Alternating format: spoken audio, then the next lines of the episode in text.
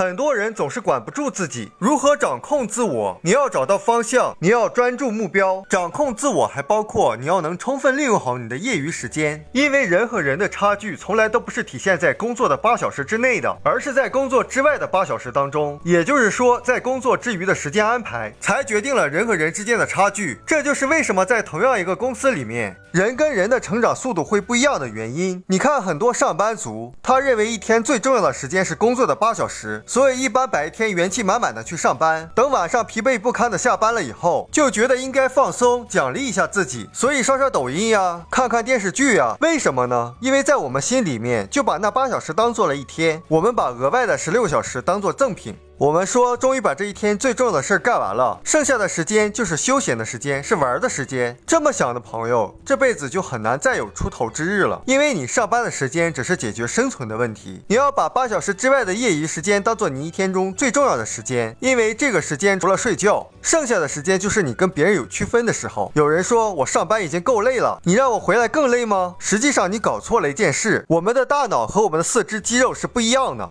四肢肌肉，你干了八小时的活，出来再干八小时的活，你就得累趴下了，那肯定不行。但是你的大脑不是这样的，我们的大脑想了八小时这样的问题，换一个角度再想一下八小时那样的问题，你的大脑根本不累。而且，如果在这一天当中你产生了新的认知，你第二天会生活的更加愉快，更加轻松。大脑的运作机理和我们的肌肉的运作机理是不一样的。所以，如果你是从事体力劳动的，剩下的十六个小时就不要再用体力去换。钱了，可以通过手机去建立你自己的顾客资产。有的人可能还会觉得委屈，实际上业余时间充分利用起来，就是为了有一天能把自己从出卖时间换钱的工作中赎出来。这样有一天你的时间和生活就完全由自己安排。你用业余时间建立的资产开始为你创造源源不断的现金流，那你的时间就自由了。但这个业余时间没有老板管着，只有你自己去管自己，所以需要自我约束，需要延迟满足，需要能够自我掌控。当我们能够自律了，我们未来才真正能够获得自由。我们书友会希望用十五年时间带动一亿人读书，